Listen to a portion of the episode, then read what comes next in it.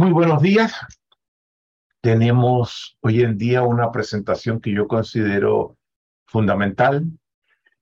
Es una de las presentaciones más importantes que yo suelo hacer, porque aquí se juega eh, el mostrar la viabilidad del proyecto que proponemos.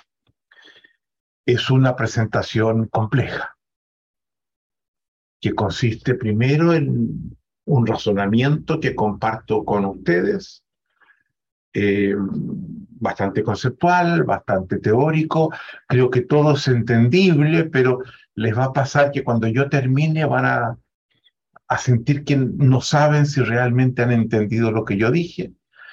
Y luego vienen dos partes, una parte que busca ilustrar colgándonos de un cuento por la mayoría conocido, donde aparecen expresiones de lo que hemos dicho. Y terminamos en cómo llevar lo que articulamos conceptualmente a la acción. Cómo lo, lo llevamos a las condiciones concretas de la existencia de cada uno y donde surgen desafíos para cada uno de ustedes a partir de lo que vamos a ver. En la primera parte voy a, comenzar tomando la distinción lingüística de juicio que Alicia les presentara hoy día en la mañana. Y mi objetivo es llevarla al dominio existencial, al dominio propiamente ontológico. Eh, una distinción que pertenece a la filosofía del lenguaje, llevarla al dominio de la filosofía existencial. Eh, entonces prepárense, pongan atención, en su cuaderno ustedes tienen algo equivalente a lo que yo voy a decir, no es exactamente igual, no está necesariamente en el mismo orden, pero les sirve porque las ideas son básicamente las mismas, no las voy a exponer, voy a solamente exponer cuatro cuadros que los voy a ir pidiendo cuando sea pertinente para ilustrar lo que estoy planteando. Vamos adelante. Al aula. Cuando describimos cómo es una determinada persona, podemos hacerlo a través, a través de afirmaciones.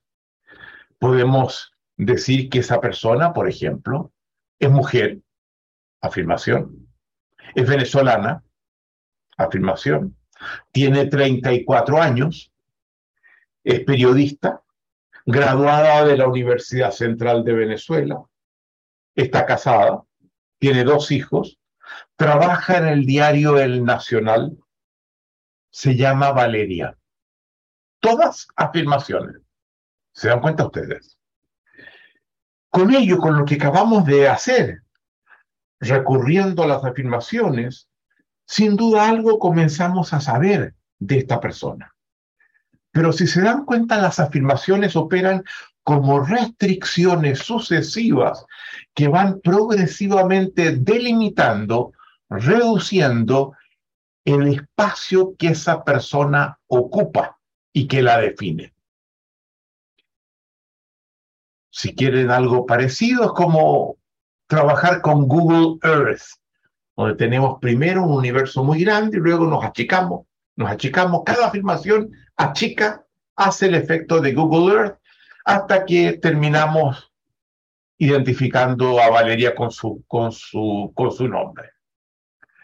Pero desde las afirmaciones, la persona aparece siempre como una suerte de categoría. Cada afirmación restringe la categoría la hace más precisa, más acotada. Pero termina con algo frío. ¿Verdad?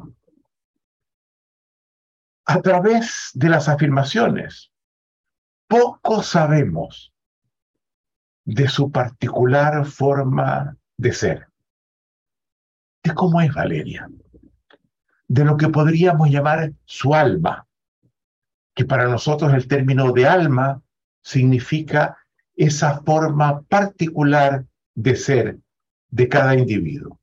Eso es alma para nosotros, no es una sustancia especial que se combina con el cuerpo, es la forma particular de ser que todos disponemos y que es distinta. Es solo cuando comenzamos a emitir juicios y decimos que ella es una persona agradable, altamente responsable y competente, muy seria en el trabajo, leal y solidaria con los amigos, tierna y afectuosa en el amor, alegre en situaciones sociales, aunque un poco tímida en grandes grupos, etc. Solo entonces tenemos la impresión de que hemos comenzado a penetrar en el espacio misterioso y tibio del alma de Valeria. Ello nos lleva a intuir, solo una intuición, que quizás los juicios mantienen una relación muy importante con el tipo de persona que somos. Y que pueden ser una de las materias primas más importantes del alma que disponemos. Ese es el tema en el que queremos trabajar.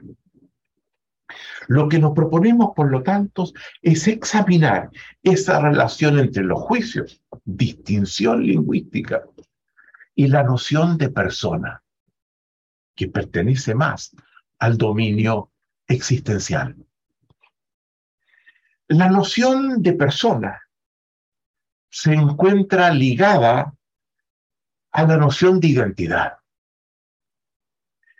¿Y qué es esto de la identidad? La identidad es la forma como esa persona es descrita a través de juicios por los demás, como por ella misma. Cuando hablamos de cómo ella es descrita por los demás, por los juicios que los demás emiten, nos referimos a su identidad pública. Así los demás hablan en términos de juicio de Valeria.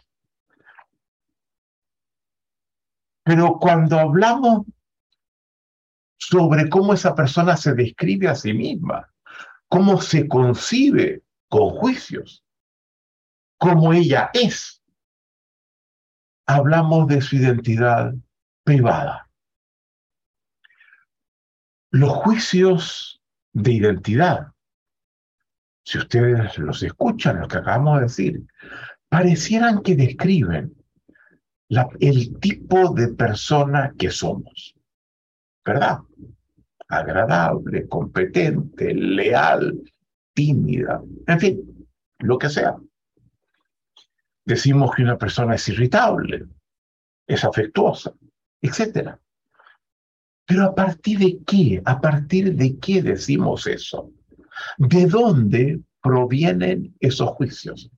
Que supuestamente describen cómo esa persona es, el ser de esa persona. Son realmente juicios sobre la persona, sobre su ser. Podemos observar el ser que somos. Algunos de ustedes pueden asomarse a mi ser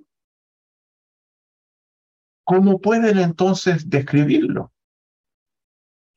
Cuando examinábamos el proceso de fundamentación de juicio, lo acabamos de hacer, descubríamos que un juicio fundado remitía a afirmaciones, acciones, a eventos, a situaciones concretas, y que es de esas experiencias concretas que generamos los juicios.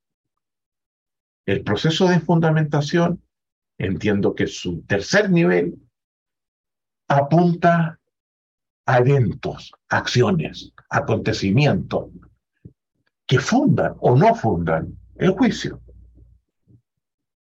Es de las experiencias concretas que construimos nuestros juicios. Al ser que somos, a la persona que somos, no tenemos acceso directo. Los juicios que hacemos sobre las personas los hacemos en rigor a partir del comportamiento que esas personas exhiben. No del ser que vislumbramos, que vemos que ella posee. La persona en rigor no es sino un recurso explicativo que busca hacer sentido de una manera particular de comportarse, que busca hacer coherente acciones diversas que remiten a un mismo individuo. Vemos cómo se comporta, vemos las acciones que toma y a partir de ellas tratamos de remitirlas, de llevarlas a un punto de encuentro que describan una forma de ser. Pero son las acciones, los comportamientos, los que utilizamos para hablar del tipo de ser que esa persona es.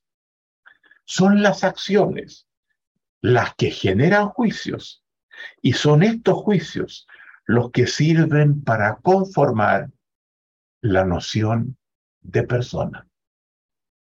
Nuestra identidad es un resultado de nuestras acciones, de nuestros comportamientos. La persona, como algo separado de la acción, no existe. Es un constructo explicativo, una ficción necesaria que utilizamos para acercarnos a la forma de ser de cada uno pero mirando siempre la forma como ejecutamos las acciones y el tipo de acciones que ejecutamos. Si no hay acción, no podemos hablar de persona. Y esto es muy importante, porque uno de los inspiradores centrales de nuestra propuesta, y se los dije en mi primera presentación, es Nietzsche. Es el primer filósofo que dice hay que romper con la ontología metafísica y avanzar hacia una concepción distinta de la que estamos acostumbrados, a una forma de hacer sentido de la realidad radicalmente diferente. Y avanzando en esa dirección, donde él da pasos importantes que luego van a ser completados con otros, por otros como Heidegger, Gadamer, Derrida. Él comienza diciendo Nietzsche, el sujeto no existe, la acción lo es todo. No existe como realidad tangible. Es una interpretación que hacemos sobre un individuo y su forma de ser a partir de cómo se comporta. Demos un ejemplo. Decimos que Pedro, todos conocemos a Pedro, es tímido. ¿A partir de qué decimos eso? Lo decimos porque cuando nació Pedro, el médico lo tomó y dijo, miren, varón. y miren, miren acá, el pezón. Pezón de los tímidos. No, ¿verdad? La timidez de Pedro no se establece de la misma forma como establecemos su varonía, el hecho de ser un varón. No es algo que al nacer vemos que tiene un rasgo, que es el rasgo de los tímidos. Lo decimos a partir del hecho de que lo hemos visto comportarse. Y se comporta de una manera particular cuando está con otros, de una manera que caracterizamos con el juicio de la timidez.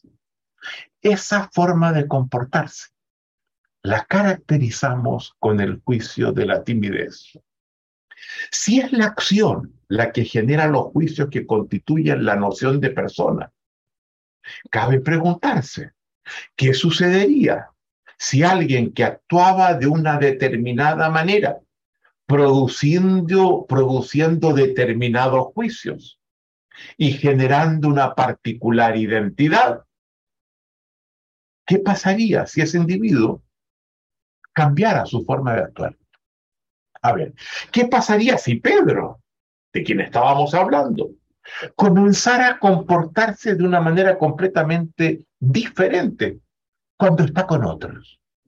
Que no viéramos hablar profusamente, participar en las conversaciones con los demás, si lo hubiéramos compartir lo que piensa, lo que siente, si lo hubiéramos proponer distintos cursos de acción. ¿Qué diríamos ahora de Pedro? ¿Qué diría Pedro de sí mismo? Es muy posible que al comienzo diríamos, Pedro está actuando extraño. Ese no es Pedro. Pedro es distinto de lo que estamos viendo, ¿verdad? Porque los juicios tienen un efecto de inercia. Si hay un cambio brusco, decimos, vaya, ¿qué le pasó? Porque está actuando así. No es Pedro. ¿De qué se las da actuando como está? Pero si él mantiene ese comportamiento nuevo. Vamos a comenzar a decir que Pedro dejó de ser tímido. Y es posible que Pedro coincida también con nosotros después de un tiempo, tiempo que vence esa inercia de los juicios.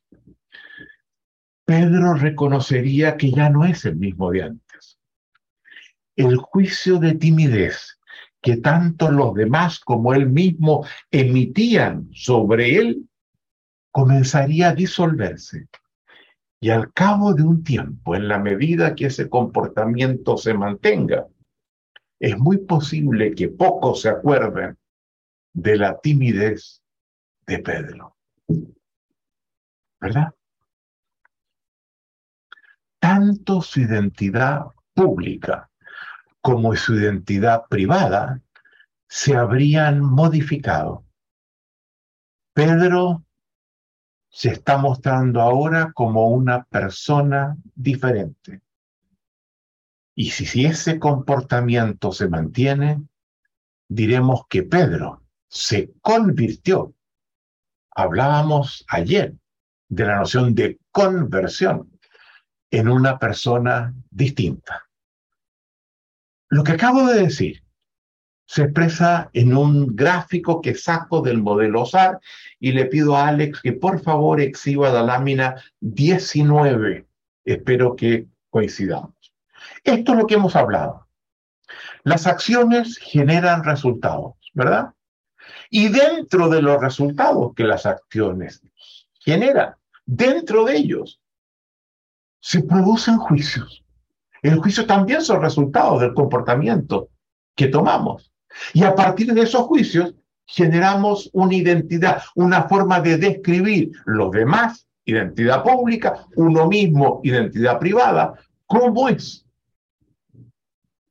¿Quién tomó esas acciones?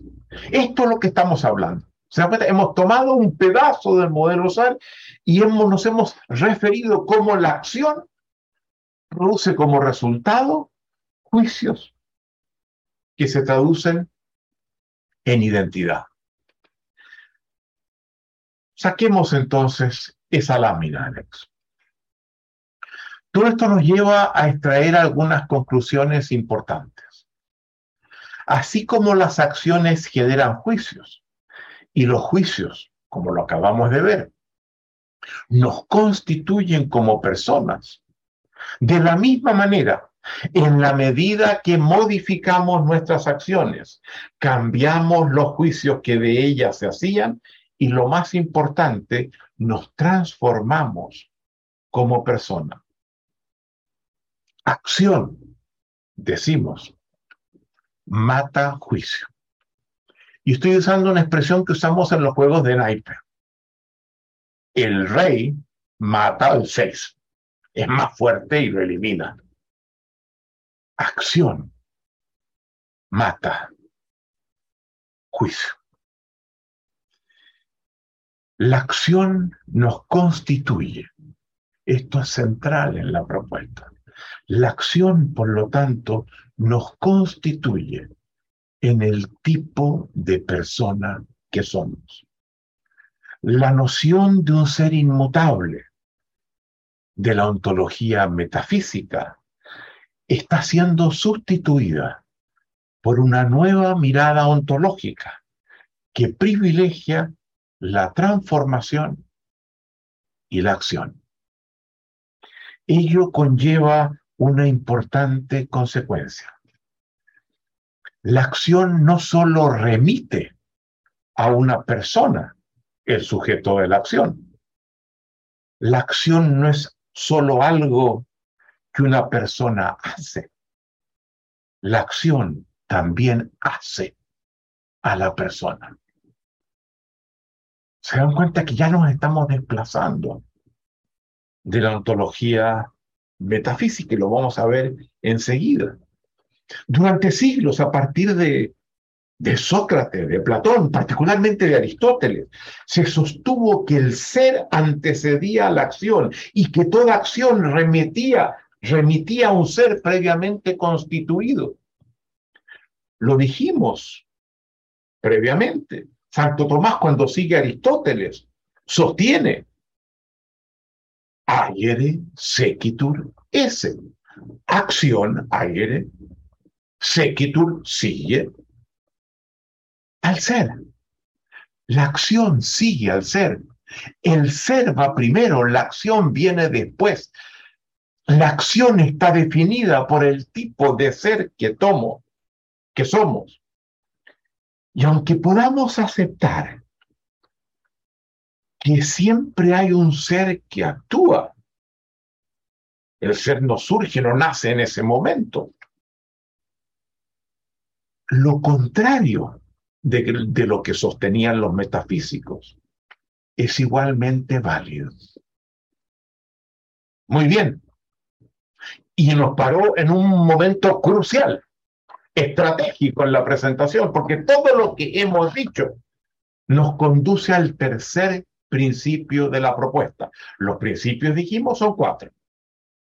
El principio de los resultados, el, que lo vimos el primer día, el principio del observador, que lo vimos en el segundo día, y que les pedimos que ustedes vuelvan a ellos y se compenetren con ellos pero ahora llegamos al principio de la acción, que es quizás de los principios más importantes de la, de la propuesta. Y que dice, no solo actuamos de acuerdo a cómo somos, y lo hacemos. Siempre quien actúa cuando comienza a actuar es de una determinada forma. También somos de acuerdo a cómo actuamos. La acción genera ser. Voy a repetir. No solo actuamos de acuerdo a cómo somos, y lo hacemos, también somos de acuerdo a cómo actuamos. La acción genera ser. Esto es un enroque, una inversión fundamental de uno de los principios fundamentales de la ontología metafísica. ¿Qué significa esto? significa que los seres humanos se construyen a sí mismos a través de su capacidad de acción, que no somos de una forma fija y determinada, como la ontología metafísica nos lo plantea, que la vida no es un proceso en el que revelamos, en el que descubrimos quiénes somos, que el desafío más importante en la vida no es descubrirse a sí mismo, el desafío más importante no es siquiera el conocerse a sí mismo. Y eso sin duda es importante.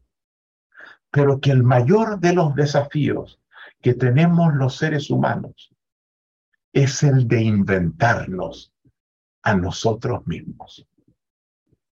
Si modificamos nuestra forma habitual de actuar, no tiene sentido decir, ah, ah ahora finalmente descubro cómo eras.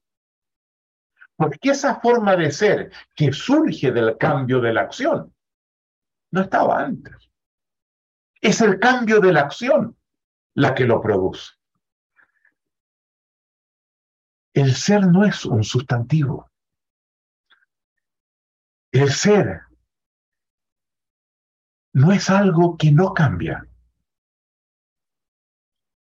El ser se transforma en el transcurso de la vida con el pasar del tiempo. Solo somos en cuanto estamos siendo. El ser es un proceso de transformación constante de la forma de ser que somos. no es un verbo, un ser en, en infinitivo que se convierte en sustantivo. El ser es siempre un siendo. Y esto es muy importante porque en Grecia, como en inglés ahora, cuando se hablaba del ser, se utilizaba el gerundio, el participo, participio presente, being, se dice en inglés, siendo. No se dice ser que lo congela. A diferencia de lo que postula la metafísica, no disponemos de una esencia inmutable con la que estemos condenados a vivir. Y esto a veces me cuesta mucho que nuestros alumnos lo entiendan, porque lo decimos y de repente siguen hablando, bueno, eso no tiene que ver con mi esencia. ¿Qué esencia?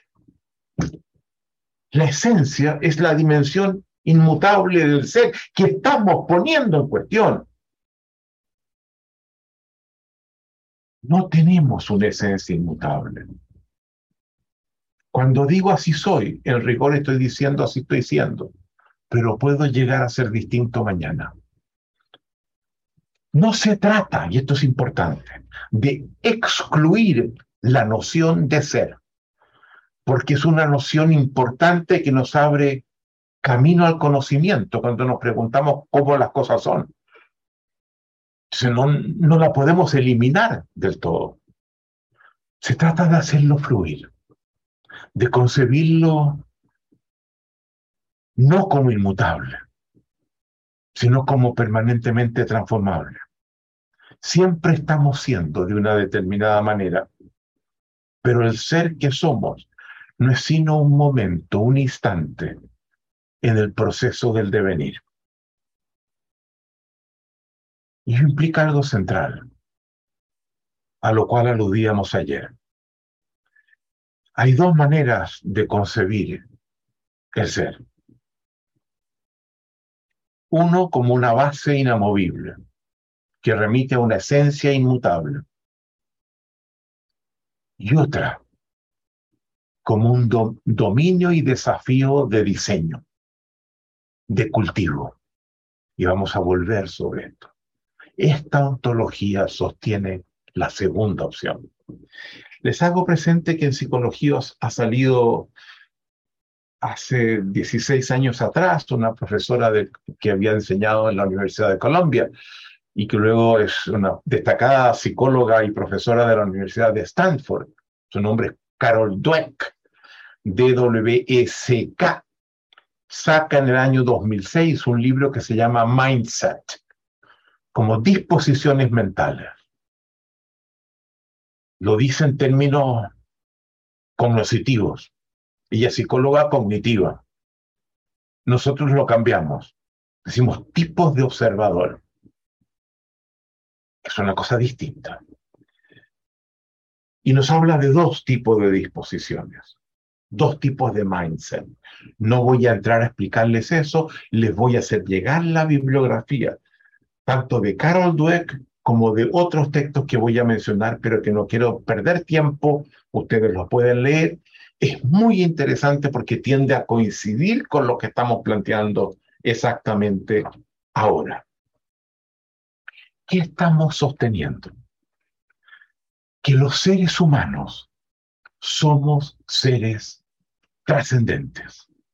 Y no solo porque podemos pensar en un mundo, en el más allá, también porque podemos pensar en un nosotros que está más allá de quien hoy somos, de cómo hoy somos. Somos seres abiertos a una permanente transformación. Y esto es fundamental en la propuesta. Este es el eje central de lo que el coaching hace el coach ontológico contribuye a desbloquear los afanes de transformación en, que, en los que muchas veces nos encontramos. Lo que hemos dicho nos lleva a pensar algo a lo que vamos a volver enseguida, que los seres humanos participamos con los dioses en el acto sagrado de nuestra propia creación. No somos una entidad solo creada por Dios. Dios sin duda tiene una primera participación en la creación de cómo somos. Pero a partir de ese momento tenemos en nuestras manos seguir creándonos, transformándonos, trascendiéndonos, superándonos. Y esto es muy importante, porque tiene que ver con un texto en el cual vamos a profundizar enseguida, que es el Génesis, primer texto de la Biblia, texto fundamental para la religión judía como para la religión cristiana. Y donde en la primera parte del Génesis, en el Génesis 1, se muestra cómo Dios crea el cielo, la tierra, las aguas, las plantas, los animales, etc. Y en el sexto día se nos dice, luego de haber terminado todo el resto de la creación y haber creado ya el mundo, siente que falta algo y decide crear al ser humano. Y la Biblia nos dice que esta última creación que ocurre en el sexto día de la creación tiene un rasgo particular, que a diferencia de todas las anteriores, Dios nos hace a imagen y semejanza de Él. Es la doctrina del imago Dei. Imago, imagen. Dei, Dios. Es la única criatura objeto de la creación, que se dice en la Biblia, en su primer texto, en su primer capítulo, que el ser humano es creado a imagen y semejanza de Dios. ¿Qué significa eso? A veces algunos se imaginan que eso significa que tiene la misma figura nuestra que se le puede dibujar sentado en una nube, con su barriguita, su barba, las piernas cruzadas. Porque si somos imagen y semejanza, él tendrá que ser imagen y semejanza nuestra. Pero eso tergiversa lo que se acaba de decir. Porque somos de muchas formas. Y no todas las formas que nos representan dan cuenta de la dimensión que tenemos en común con los dioses. ¿Y cómo es el Dios que se nos ha mostrado hasta ahora en ese texto? ¿Qué sabemos de él? Para pensar que a lo mejor tenemos algo de lo que el texto nos ha mostrado. Solo sabemos una cosa, que es un ser que dispone del poder creador de su palabra, que a través de su palabra crea el mundo y todo lo que exista. Dice, hágase la luz. Y la luz se hizo. A punta de declaraciones. Y eso es lo que tenemos con los dioses. Disponemos del poder creador, transformador de la palabra. Retornemos al tema del aprendizaje. Si el cambio de la acción es tan importante, ello nos vuelve necesariamente al tema del aprendizaje. Porque dijimos ya que el aprendizaje es la acción que busca como resultado, ¿se acuerdan ustedes? El cambio de la acción, el expandir nuestra capacidad de acción, el poder hacer cosas que antes no podíamos hacer. El aprendizaje es la gran palanca del devenir, de la transformación humana. Los seres humanos somos capaces de grandes aprendizajes. Y sabemos, a través de la neurobiología, en qué se sustenta eso. Solo podemos hacer lo que la biología nos permite. Y no podríamos hacer esto que acabamos de decir, esta capacidad de aprendizaje, si la biología no lo, no lo habilitara. Y ya hablamos de este rasgo de nuestro sistema nervioso, que es la plasticidad neuronal, que nos habilita a modalidades de aprendizaje que no hemos visto en otras especies.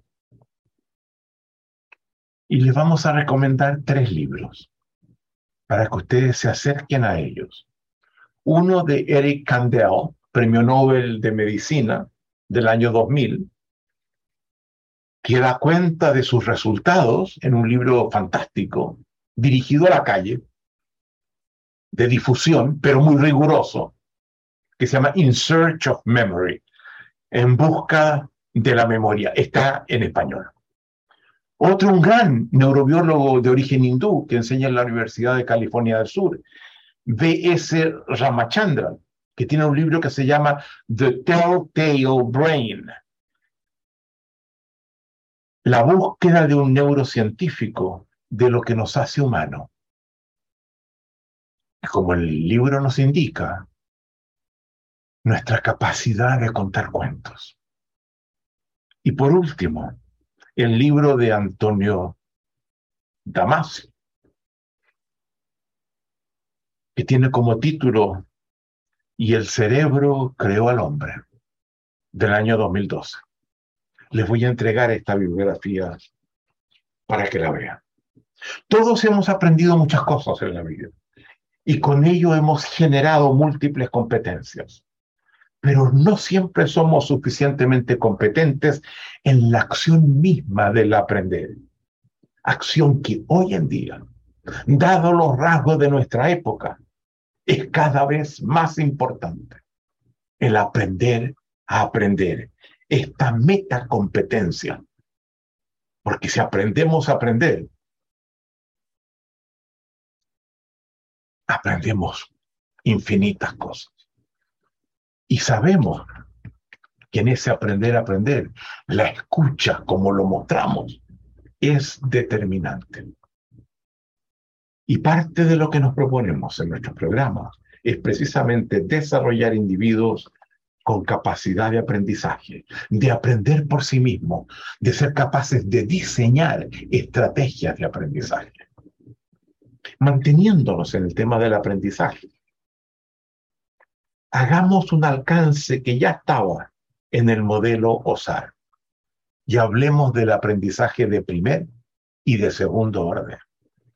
Hemos dicho que la acción cambia los juicios que de nosotros se hacen y que el cambio de esos juicios lleva consigo un cambio en nuestra identidad.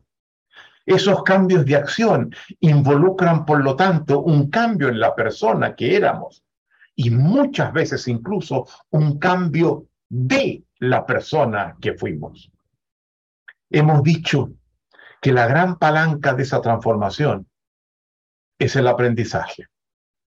Sin embargo, como lo dijimos el primer día, es necesario reconocer que así como el cambio de las acciones conlleva un cambio de los juicios, hay ciertas acciones que no es posible cambiar.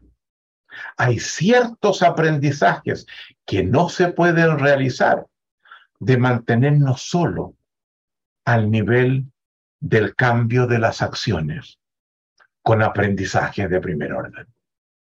Para poder acceder a esas acciones y permitir esos aprendizajes, es necesario cambiar el tipo de observador que somos, lo que muchas veces implica cambiar los juicios que constituyen a dicho observador, los juicios a partir de los cuales actúa. Y eso nos conduce al aprendizaje del segundo orden, del modelo SAR. Repetimos, si para cambiar la persona hay que cambiar ciertos juicios y para cambiar esos juicios hay que modificar las acciones, hay ciertas acciones que no pueden modificarse de no cambiar determinados juicios que determinan el tipo de observador que es esa persona. Alex, lámina 16. El cambio de juicios requiere del cambio de acciones, así como el cambio de ciertas acciones requiere también del cambio de determinados juicios a partir de los cuales actuamos.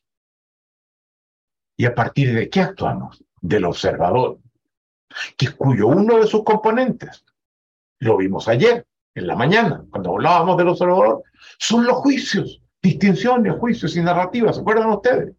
Y en función de los juicios que ese observador hace, contribuye también a incidir en la modalidad de ser, habilitando acciones, comportamientos que generan resultados que incluyen juicios sobre cómo somos a partir de cómo actuamos.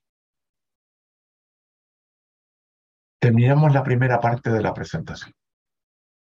Y yo sé que ustedes, ah, yo he ido hablando y como que se han ido enredando, como que se fueron dando vuelta, ¿verdad? Y, voy a tratar de desenredarlos ahora.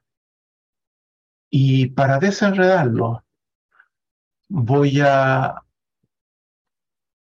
volver a un texto no teórico, religioso, que acabamos de mencionar, el Génesis. El Génesis que en su primera parte nos dice que el Señor nos crea con el poder de su palabra, a imagen y semejanza de Él. En la sección 2 dice algo que contradice la primera. Dice que el Señor nos crea del barro de lo más sucio y pedestre, lo más bajo, con sus manos. Y eso ha dado lugar a mucha discusión. Hay dos descripciones de cómo fuimos creados los seres humanos. Génesis 1, poder de la palabra a imagen y semejanza de Dios. Segundo, del barro. No voy a entrar en esto. Les puedo recomendar otro libro, el de Joseph, em, a ver cómo se, cómo, cómo, se llama, lo tengo por aquí. Después se los voy a nombrar. Soloveitchik. Joseph Soloveitchik, rabino judío, que en el año 1965 escribe un libro, The Lonely The Lonely, a ver, a ver. El camino solitario de la fe. The Lonely Path of Faith, creo que se llama. Bueno. Vamos al Génesis 3. Ya en el 1 o en el 2, los seres humanos están creados, está Adán, está Eva. Hay toda una discusión de que hay textos antiguos que dicen que la primera mujer creada no fue Eva, fue Lilith, pero que era demasiado asertiva, demasiado emprendedora. Y a Dios no le gustó eso. Dios era medio machista, parece.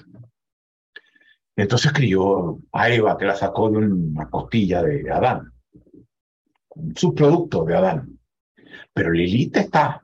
Yo tengo mi biblioteca una imagen de Lilith. Y cuando tiene Adán y Eva, situémonos allí, Dios les da dos recomendaciones. Le dice primero, póngale nombre a las cosas. Yo las creé, ustedes denle el nombre. Y eso no deja de ser importante. Nombrar es muy importante, distinciones. Y luego, creced y multiplicaos. No sean dos, tengan hijos, que esos hijos tengan hijos. Y luego de haberles dicho estas dos cosas, les pide acompáñenme, los lleva al centro del paraíso, a un huerto donde hay dos bellos, grandes árboles. El primero es el árbol de la vida, que quien come de él deviene inmortal. El segundo, tan bello como el anterior, es el árbol del conocimiento del bien y del mal. Y el Señor se dirige a Adán y a Eva y les dice, de este segundo árbol no comeréis. Tenéis prohibido comer, porque si lo hacéis, en el acto moriréis. De este no pueden comer, del otro, si quieren, comen, si quieren, no. Y yo les voy a contar lo que dice este Génesis 3, pero en este momento voy a hacer un paréntesis que es mi única intervención en el texto. Y voy a preguntarme qué es el árbol del bien y del mal. ¿Qué son el bien y el mal? ¿Qué hago cuando digo está bien, está mal? Hago juicios. El árbol del bien y del mal es el árbol de los juicios. Y el bien y el mal son de los juicios más importantes que los seres humanos podemos hacer. Son los pilares de la ética humana. Mientras Adán y Eva no coman del fruto del árbol del bien y del mal, no tienen el poder de los juicios. Y al no tener el poder de los juicios, son seres fundamentalmente inocentes. No logran distinguir el bien del mal. Pero estando Adán durmiendo y estando Eva a su lado, sabemos, se acerca una serpiente. ¿Qué simboliza la serpiente? El que tenemos insistido que simboliza al diablo. Pero si vamos al texto, el texto solo dice que es el animal más astuto, más lúcido de todos los animales existentes. No habla mal de la serpiente. Y esa serpiente que se acerca a Eva le pregunta si ha comido del árbol del bien y del mal. Y Eva le dice, no, no, por supuesto que no, si Dios lo tiene prohibido. Y nos ha dicho que, que, que, que, si comemos de él, en el acto moriremos. Y sorprendentemente la serpiente le responde, eso no es cierto. Eso no es verdadero. ¿Cómo? Lo nosotros. Dios mintió. Y la serpiente sigue hablando, a Eva, le dice, si coméis de ese árbol, devendréis como dioses. En latín, en la traducción del latín, eritit sicut di, devendréis como dioses. Di es el plural de dei, Dios. Lleva, curiosamente, confía en la serpiente y procede a comer de ese árbol. Y cuando Adán, despierta, y la ve comiendo y dice, ¿qué estás haciendo? Bueno, saqué un árbol, un fruto del, árbol del bien y del mal, pero ¿qué hiciste, mujer? Si, Dios nos dijo que, que, si comíamos de ese fruto en el acto moriríamos, pero ya ves tú, yo comí y no he muerto. Y Adán come. Eva le da y él come. Y no mueren. Pero ¿qué les pasa cuando comen? ¿Qué le sucede? Sí, algo le sucede. Uno no muere. Y por lo tanto, es cierto lo que la serpiente dijo, que eso no era así, lo que Dios había hecho. Pero en segundo lugar, pierden la inocencia. Comienzan a hacer juicios y se miran a sí mismos y se dan cuenta que están desnudos. Y les da vergüenza porque hacen juicios y corren a cubrirse, a esconderse. Y en eso aparece el Señor y los llama. Se vengan. Y no aparecen porque están desnudos. Antes no sabían que estaban desnudos. Eran inocentes. Y Dios los conmina. Y aparecen y Dios ve que se han tapado los genitales, que están cubiertos.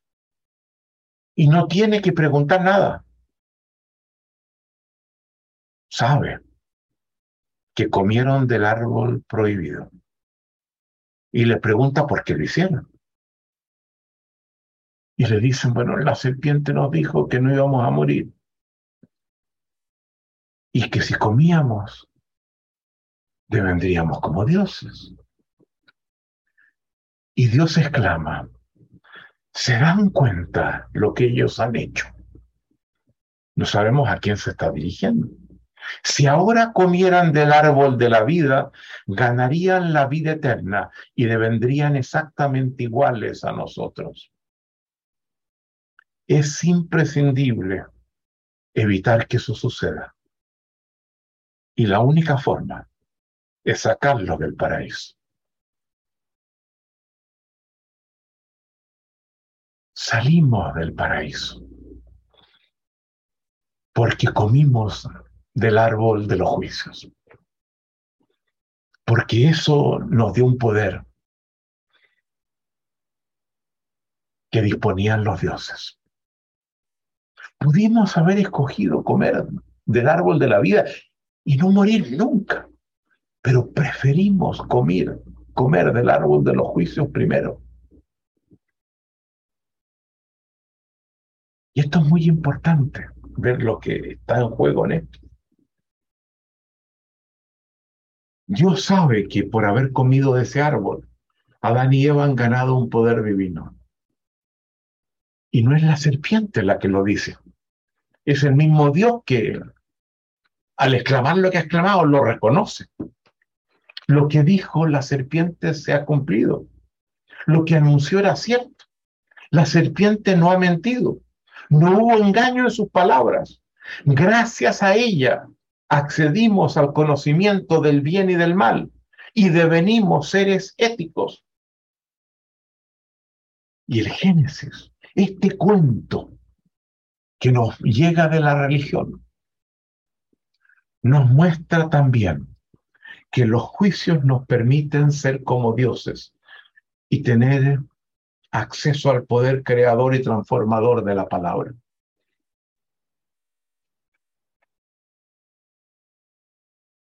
Y veamos cómo eso se expresa.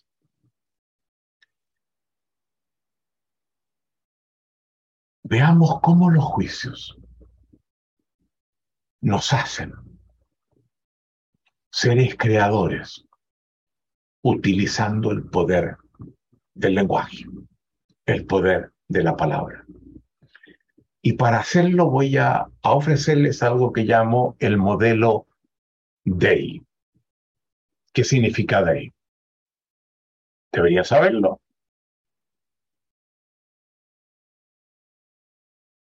No tengo la arrogancia de conectarlo con el DEI que hablábamos antes. DEI significa diseño estratégico de identidad. Decíamos, uno puede optar por llevar una vida que define al azar lo que uno es, o una vida donde uno incide en la construcción de sí mismo a través del diseño o del cultivo. Y eso nos lo permiten los juicios. Alex, te pido que vayamos, por favor, a la lámina 26. Diseño estratégico de identidad. DEI. Que se conecta con el otro, pero significa diseño estratégico de identidad. Y miren lo que tenemos allí. Tenemos A y B, que son dos momentos en el tiempo. A es hoy día B es en algún tiempo en el futuro, puede ser 10 meses más cuando terminemos el programa, pongámoslo allí. ¿Mm? Y abajo de A tenemos un cuadrado, un resultado. Para nosotros, el cuadrado es resultado. Un cuadrado que da cuenta del tipo de persona que hoy día en el presente estamos siendo. ¿Y cómo podemos describir esa persona que estamos siendo? Recogiendo los juicios que los demás hacen de nosotros y que nosotros, en nuestra identidad privada, hacemos también de nosotros. Seleccionamos gente cuyos juicios le damos autoridad, que son importantes en nuestra vida, y le pedimos, por favor, dime cómo me ves. Y no me digas solamente cosas buenas. Dime los problemas que ves en mí, los defectos que ves en mí también, porque son los que más me van a ayudar. Dime las cosas buenas también, que no, no le hacen mal a uno, ¿verdad? Y luego coloquen ustedes los juicios negativos y los positivos. Los juicios pueden ser positivos y negativos. Y llenen ese cuadrado que aparece allí. Describan cómo son a partir de los juicios que otros y ustedes emiten. Habiendo hecho eso, vayan al cuadrado que está bajo B, que lo ponemos más grande porque queremos que sea mejor, que supere al otro. Y plantéense teniendo el A, mirando el A, teniéndolo ahí. Dado como eh, dado que estos son los juicios que me describen hoy día, momento A, ¿qué juicios yo quisiera que se pudieran hacer de mí en el futuro, en diez meses más? Que los demás puedan hacer. Que yo también pueda hacer, que no son los que hago. Y escriban esos juicios. Y van a tener esos dos cuadrados. Y los van a mirar y se van a deprimir. Porque van a descubrir que el cuadrado que está en A, comparado con el que está en B, por Dios, la distancia es inmensa. Y sueñen, sueñen. No se achiquen ya. Solo tomen un, una restricción. Que la biología se lo permita. Nada más. Y otra restricción, que avancen expandiendo la ética de la existencia, que sean mejores. Mejores. Porque el ser humano también puede optar por ser peor. No se olviden, fuimos creados del poder de la palabra creativa de Dios y también del barro tenemos dimensiones de la grandeza que podemos utilizar y también de la miseria. Dos restricciones, la biología y la ética. Que se sientan orgullosos en ver. Pero el contraste es brutal.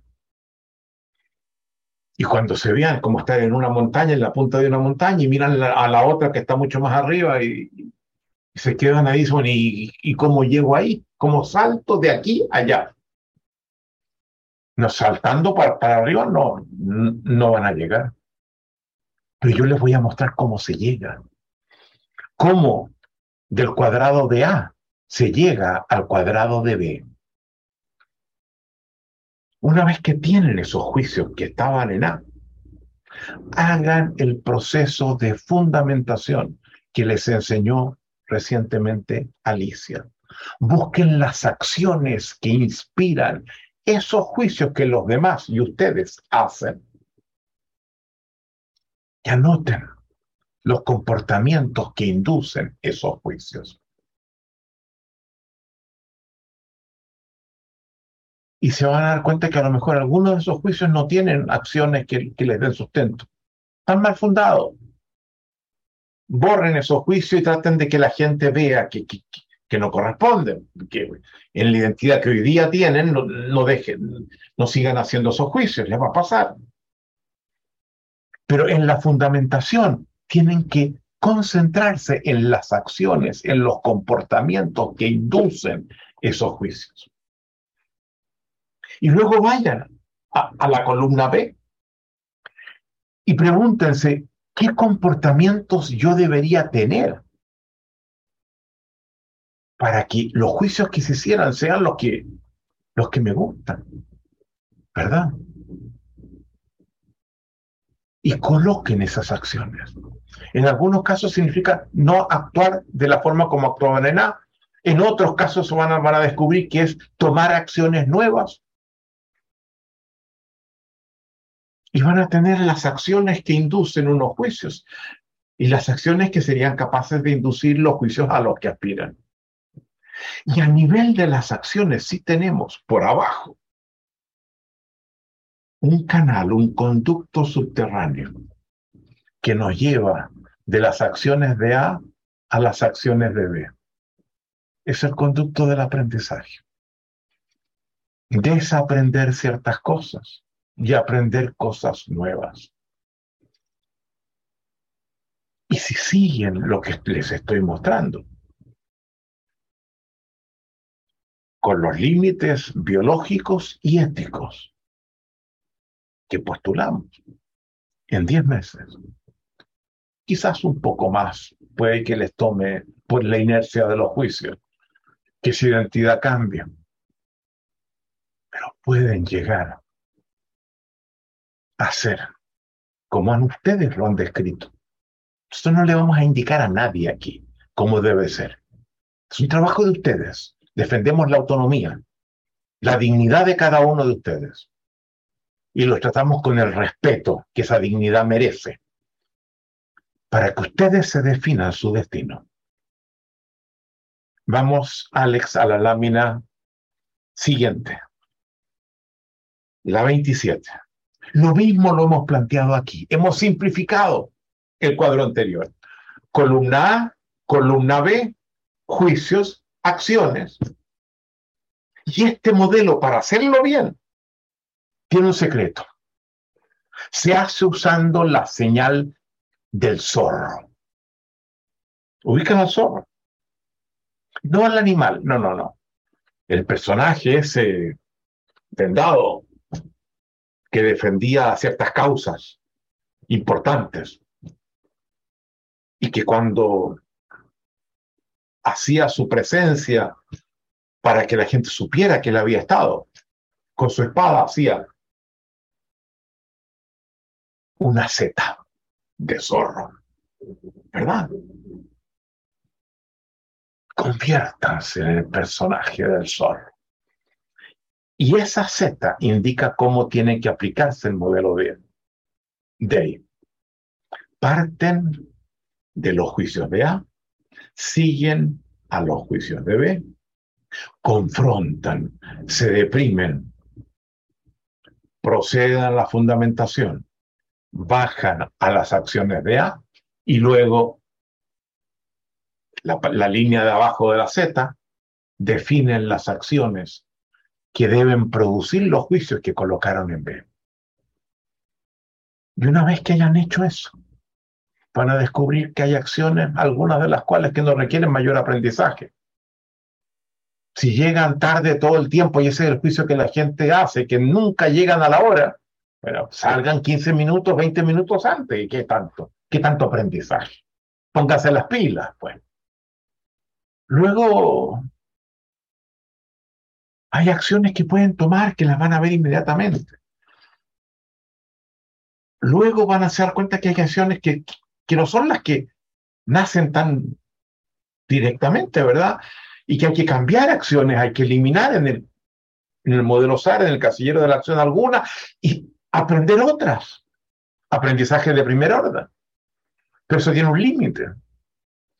No van a llegar solo con acciones de primer orden y van a descubrir que a lo mejor hay algunos juicios que tienen que cambiar y los van a identificar ustedes.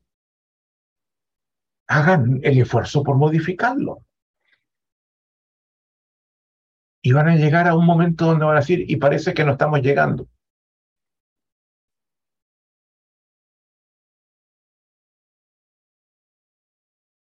No logro identificar los elementos del observador tengo que modificar para que se produzcan estas acciones que coloqué.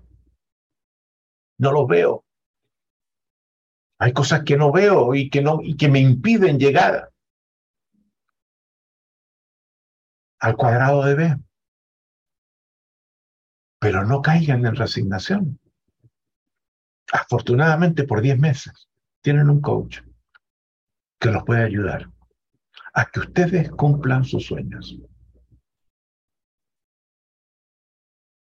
Aquí a nadie le decimos cómo debe ser alentamos a que sigan sus ideales, sus, sus afanes de superación. ¿Se dan cuenta? Llevamos dos días y medio y miren dónde estamos.